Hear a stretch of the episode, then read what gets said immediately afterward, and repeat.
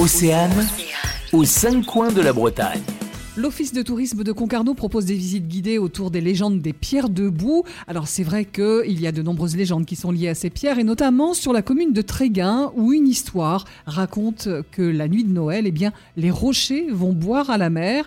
Dorothée, vous avez choisi de nous raconter cette histoire aujourd'hui. Il y a bien longtemps, tout le monde savait que les animaux parlaient au cours de la nuit de Noël et que les humains pouvaient les comprendre, mais les écouter porterait malheur. Et c'est ce qui s'est passé pour un jeune paysan du hameau de Kerdalé. Plutôt que de se rendre à la messe de minuit comme tout le village, il se serait caché dans son étable pour tenter de savoir ce que pouvaient bien se raconter ses vaches et ses moutons.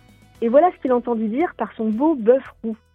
Ah, si notre maître savait que les grosses roches près de la ferme vont boire à la mer à minuit pendant cette nuit de Noël, il y courrait bien vite pour s'emparer du trésor qui est caché en dessous.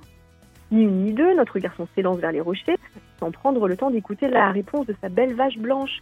Oui, mais il faudrait qu'il soit ressorti du trou avant le dernier coup de minuit, sans quoi la roche revenue à sa place l'ensevelirait à jamais? Et notre jeune paysan arrive près des roches au premier coup de minuit, voit les rochers s'ébranler puis rouler vers l'océan. Il se penche sur l'un des trous laissés par les rochers et découvre émerveillé un vrai lit de pièces d'or et de pierres précieuses. Alors vite vite, il saute dans le trou et commence à s'en remplir les poches, les chaussettes, le chapeau. Et déjà le onzième coup sonne et notre jeune homme entend les rochers qui reviennent en roulant de la mer. Alors affolé, il n'a pas le temps de sortir du trou que déjà le douzième coup de minuit retentit au clocher et que le rocher revenu à sa place l'enfuit pour toujours. Et voilà, c'est la fin terrible de notre histoire. Ah bah en effet, c'est sûr qu'on aurait préféré que ça s'unisse mieux. Merci Dorothée, on compte sur vous pour venir nous raconter d'autres légendes plus heureuses hein, autour des pierres debout dans le pays de Concarneau.